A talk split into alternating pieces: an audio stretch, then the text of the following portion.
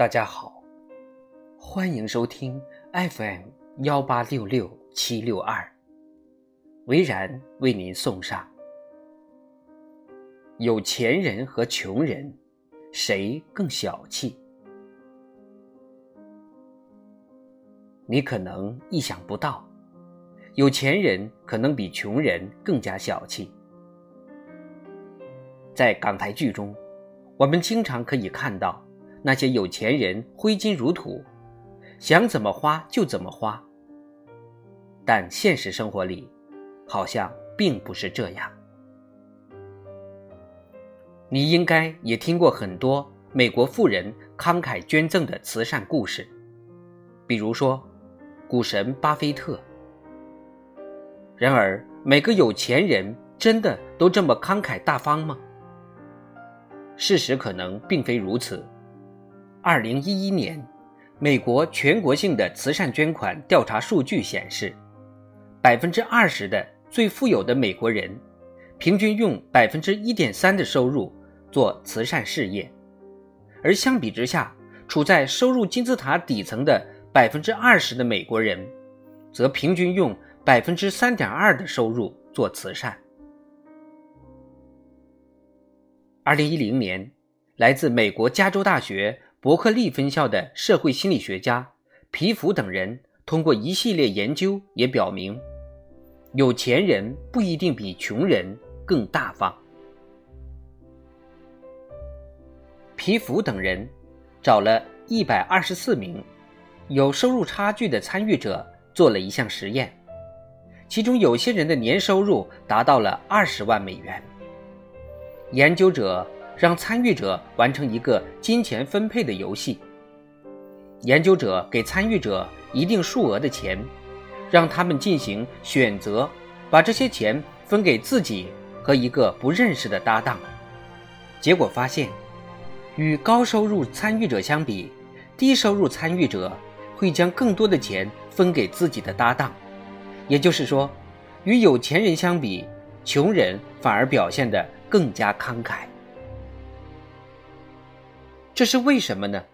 通常我们认为，穷人钱更少，面对生活环境带来的压力，应该更加关注自身福利，在金钱分配游戏中，应该表现得更加小气才对。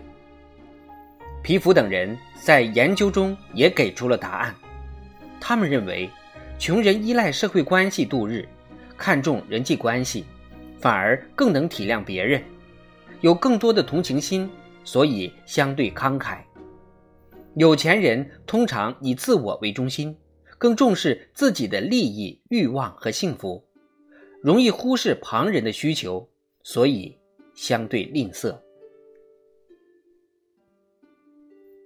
研究者还发现，收入水平和慷慨程度。没有显著的联系，也就是说，并不是所有的有钱人都很小气。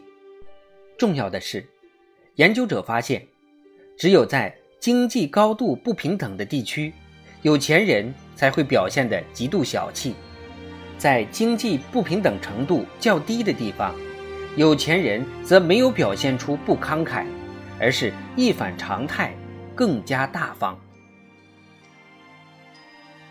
为什么经济高度不平等的地区会出现有钱人更小气这种现象？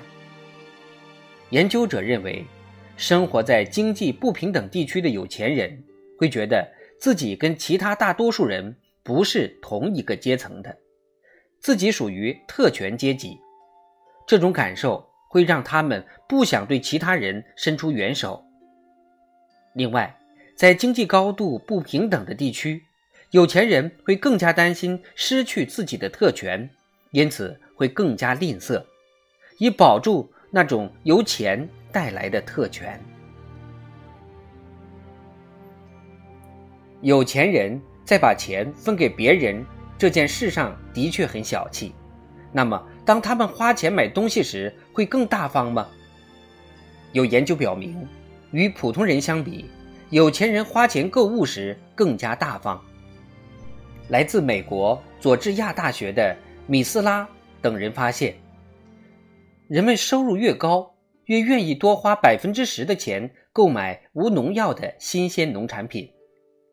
来自冰岛的旅游专家雷尼斯托提尔等人的研究发现，人们的家庭收入越高，越愿意为自然旅游景点的门票花钱。